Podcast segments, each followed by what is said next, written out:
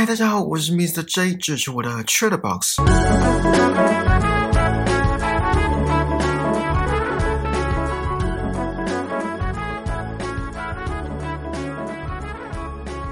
这个年假大家过得如何？有没有去哪里玩？现在疫情这样，应该也很难爬爬灶吧？今天是年假的最后一天，不知道大家收心收的如何？今年年假我从除夕那天中午开始放，然后趁着这次六天半的年假读了几本书。不知道大家有没有听过“复利效应”这四个字？哎，这样问会不会很侮辱人？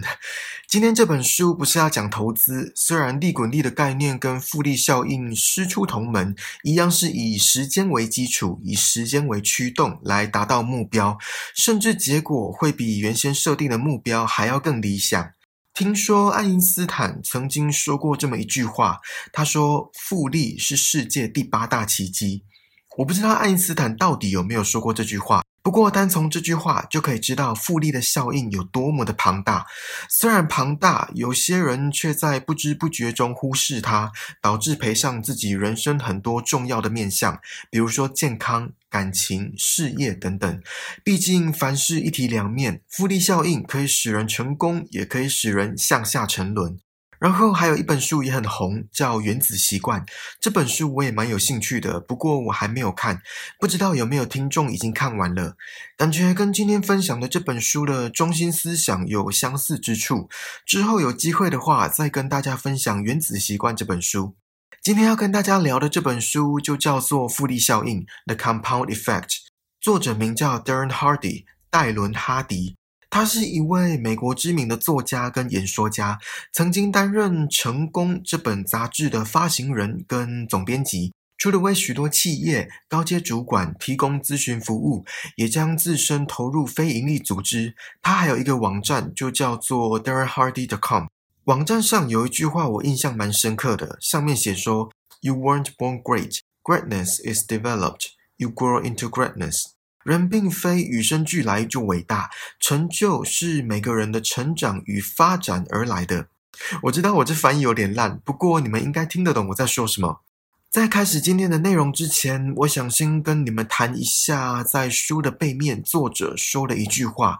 他说：“成功不是靠运气。”你们觉得呢？当然，成功不是只靠运气。可是，如果没有运气，真的能够成功吗？成功不是靠运气，这句话很显然的，作者是认为事在人为。可是有一句话不是说三分天注定，七分靠打拼？哎，讲到这句话，各位的脑海里有没有扬起一首歌？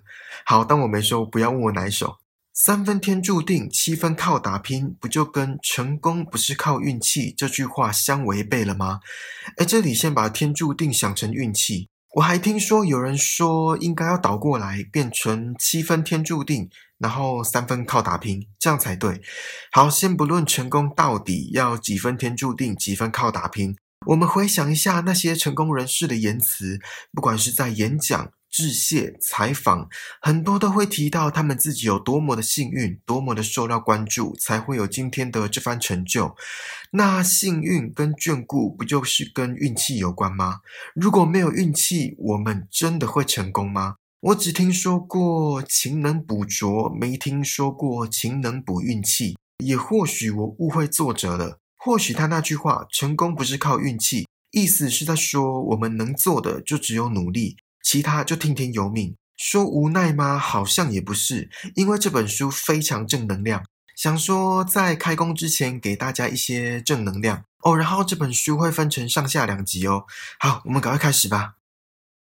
作者在这本书一直提到复利效应，复利效应在封面的书名底下也写说，引爆收入、生活和各项成就倍数成长。简单讲就是成功，比如说成为有钱人，盖一所学校，成立一个非营利组织，贡献社会，提倡人权运动，提倡环保意识等等，甚至是身体健康也可以是一种目标。每个人对于成功的定义不同，这不是今天要讨论的重点。作者在这本书比较着重在努力的过程，而且是坚持不懈的努力过程，也一直强调成功是复利效应产生的结果。这一句看似是以引人入胜为目的的标题，其实就是这本书的中心思想。作者以开门见山的方式直接告诉读者，并且举了很多符合现代生活的例子，那就是素食文化。大家回想一下，是不是很常看到广告都主打几天见效？可能三天瘦五公斤，五天腰围瘦两寸，或是什么一个礼拜脸上皱纹消一大半。还有像是投资什么虚拟货币、玩期货一夜致富，我甚至还看过有广告说三个月就可以流利说英文，这应该只有语言天才才办得到吧？看到这则广告，我就想说，嗯。啊！我从国小学英文学到高中，这样也有十二年了。我好像也不能流利说英文，能挤出几个单字就不错了。好啦，可能我没有天赋。别说广告了，讲的讽刺一点，广告会这么打，而且有用，不就是我们人本身也信这一套吗？我们常常会有这种不切实际的幻想。就算知道健康的减肥是不可能三天就瘦五公斤的，就算知道一夜致富，比如说中乐透的几率比雷打到的几率还要小，就算知道从零开始学起，三个月的时间不可能学好一门语言，我们还是宁愿深受其害，宁愿成为广告效益的贡献者，宁愿成为行销话术下的肥羊，因为立即见效这四个字实在是让人有够兴奋，让人难以抗拒。作者也提到，我相信大家也都已经耳熟能详的一个观念，那就是在迈向成功的过程是辛苦、沉闷，而且是需要纪律的。当然，如果过程超级有趣、轻松愉快，每天都飘飘然过日子，那纪律根本是小事。就是因为过程是辛苦而且沉闷，才显得纪律很难。作者甚至把持之以恒当作是成功的钥匙，这至高无上的形容搞得好像不用荧光笔画起来不行。可惜我看书不会做任何记号，学生时期读书也是懒得做笔记，也难怪书读不好。好，扯远了，我们回来。所以讲了这么多，到底什么是复利效应？作者的定义是从一系列小而明智的抉择获取巨大的报酬。也就是说，当下可能超无感的微小改变，经过持之以恒的心态跟时间的洗礼之后，这个超无感的微小改变，在未来的某一天就会推动巨大的齿轮开始转动，并且产生蝴蝶效应。不知道你们有没有被问过或听过这个选择题？第一个选项是每天给你一百万，然后持续三十天；第二个选项是第一天给你一块钱，第二天给你两块，第三天给你四块，以此类推，给予的金额会乘二的倍数成长，直到第三十天结束为止。有听过这个测验的，应该都会选择第二个选项吧，也就是让数字呈指数型成长。虽然我觉得这个测验在某些层面上是在考验受试者的心算能力，这本书也有提到类似的情境，主要就是在说时间可以是一个极为庞大的助力。就拿投资来说好了，大家一定听过一些理财专家或是叱咤风云的投资客说过复利的效应。比如说，以七二法则来看好了，年报酬率十 percent 的标的，可以在差不多七点二年就让资产翻倍。翻倍这两个字听起来是不是很吸引人？可是要七点二年。来讲讲大家可能更为熟悉而且遇过的储蓄保险。我没有要跟大家拉保险，请放心，我也不是那个领域的人。我在几年前刚出社会的时候，去某某银行办新转账户，可能刚出社会，初生之犊不畏虎，随口问了一句在柜台旁边有关储蓄商品的广告传单，就这样被拉进了一间个人办公室。很明显，对方就是看起来位阶比较高的人，开始跟我讲解，如果我一个月存进这个账户多少钱，呃，实际是多少我忘了。我还记得的是，二十年后我可以拿到七百多万。如果这个再没遇过，那总会把钱存在银行或是邮局了吧？活存跟定存的定律不同，可是都会随着时间让存款簿上的数字变多。不管是哪一种投资，很多人都说越早开始越好，因为人的寿命有限。假设想要在六十五岁退休。那当然，让时间越早发挥效用，退休金就会越多。好啦，这边我就不废话了。我相信大家都比我还要懂，搞不好还有听众是我刚刚提到的叱咤风云的投资客也说不定。不知道大家会不会羡慕富二代？诶，这句话算废话吗？书中有提到，富二代养尊处优的富裕环境，往往会造成对于财富的心态跟白手起家的父母不同。也有提到，人一旦拥有了某些成就，便会开始怠惰。虽然这跟复利效应没什么太大的关系，不过我想作者是想要表达，我们应该要有居安思危的心态。不要因为一时的安逸而枉费了得来不易的成果，以及先前那段时间的努力。接下来，我们来聊聊选择。我在之前节目的第十一集，还有第十四、十五、十六集有分享《零偏见决断法》这本书。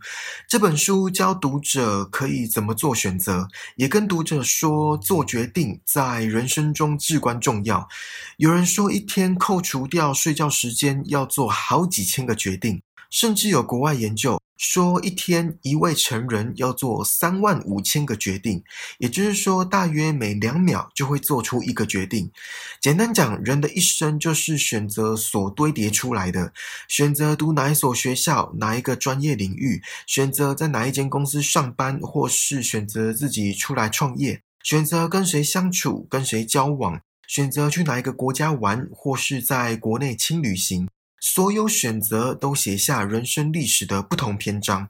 书中有一句话说：“成功者与不成功者最大的差别在于，成功者愿意做那些不成功者不愿意做的事。”我觉得，如果这句话的“愿意”改成“选择”会更贴切，就会变成：成功者与不成功者最大的差别在于，成功者选择做那些不成功者不愿意做的事。就举学生时期的例子来说好了，班上的第一名应该都是充分利用时间读书的吧？这里先不考虑天才，就以一般人来说，没有人生下来就精通三角函数吧？或是生下来就了解古代文学家的思想，至少都要读过一遍吧？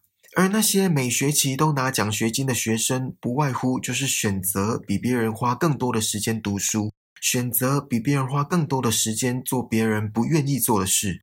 至于在职场上，我个人认为职场的情况比学校的情况不确定性跟不公平性还要高上许多，所以职场的部分因为比较不单纯，所以我就不举例了。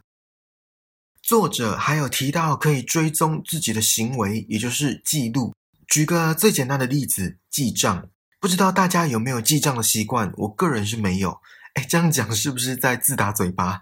我是觉得记账很麻烦，每次消费都要拿笔记本出来，或是在手机上打字，我实在是太懒了。不过我相信记账还是好处多多，我这是不良示范。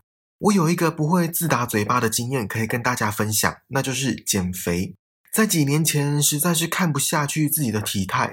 所以开始记录一天吃了什么东西，可是没有到很细节，比如说中餐几卡路里，然后淀粉几克，蛋白质几克，晚餐纤维值够不够之类的，没那么严格。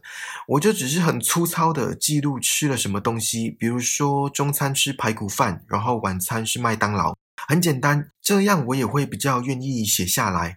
而写这个有什么用？我就可以知道我吃了哪些垃圾食物。还有两餐之间又摄取了什么不必要的零食？一段时间之后，就下意识的杜绝那些垃圾食物。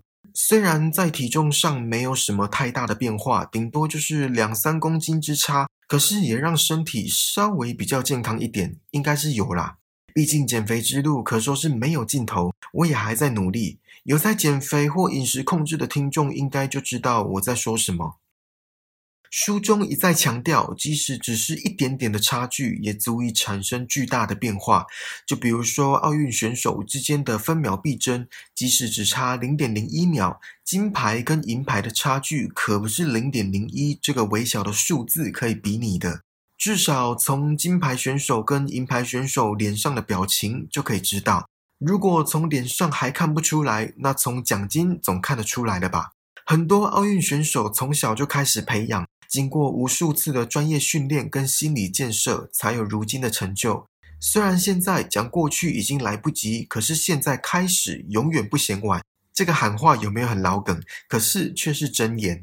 节目的最后送大家《明日歌》里面的一句话：“明日复明日，明日何其多，我生待明日，万事成蹉跎。”好啦，这次的 c h i l l Box 就到这里喽，希望你们还喜欢今天好书分享的内容，请记得帮我订阅这个节目，然后打星评分留言，并且分享给身边可能对复利效应感兴趣的朋友。更重要的是，此时此刻在听 Podcast 的你，在听我说话的你，让我们一起把人生过得更精彩吧！我们下次见，拜拜。